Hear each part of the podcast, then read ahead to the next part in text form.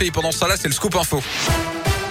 Et c'est bien sûr avec vous, de retour Philippe Lapierre, bonjour. Bonjour Yannick, bonjour à tous. Allez, un coup d'œil au trafic d'abord avec euh, du monde en ce moment dans le secteur euh, Bellecour, Guillotière. Il y a un accident notamment sur le cours Gambetta à hauteur de la rue Fusier. Soyez prudents et patients dans le secteur. Il y a un peu de monde aussi euh, du côté de, du passage du tunnel sous Fourvière, mais vraiment rien de méchant à cette heure-ci.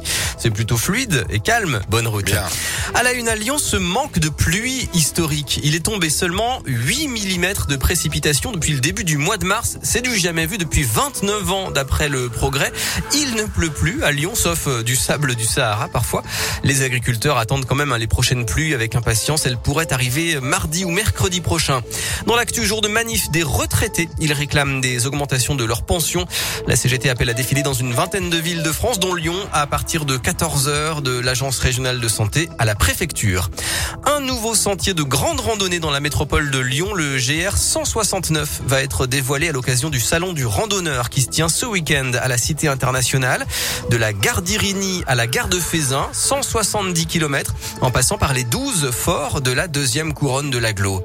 Le restaurant des Trois Dômes à Lyon va fermer temporairement à partir du 4 avril. En cause, selon le progrès, la perte de son étoile au guide Michelin. La direction veut se laisser le temps de proposer une nouvelle offre gastronomique.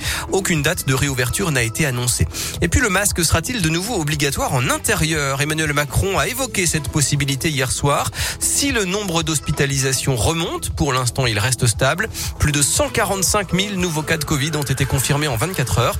65% d'entre vous estiment qu'il faut à nouveau rendre le port du masque obligatoire en intérieur, selon la question du jour sur radioscoop.com. Et si vous viviez la Coupe du Monde de rugby au plus près, ce sera en France du 8 septembre au 28 octobre 2023. Cinq matchs sont prévus à l'OL Stadium avec le 15 de France, la Nouvelle-Zélande, l'Italie, le Pays de Galles ou l'Australie. Et pour participer à la fête, le programme volontaire est ouvert. 3500 personnes sont recherchées en France, dont 500 à Lyon. Il suffit d'être majeur et présent les jours de match.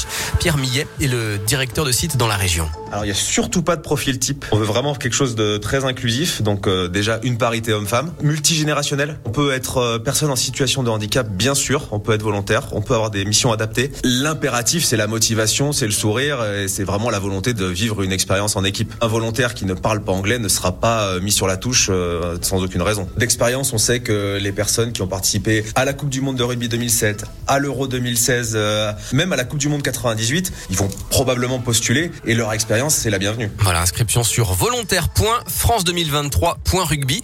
Et je rappelle que la Nouvelle-Zélande va établir son camp de base à Lyon. Le maire, Grégory Doucet, et le président du Loup Rugby, Yann Robert, présenteront le dispositif d'accueil des All Blacks demain matin. Parfait.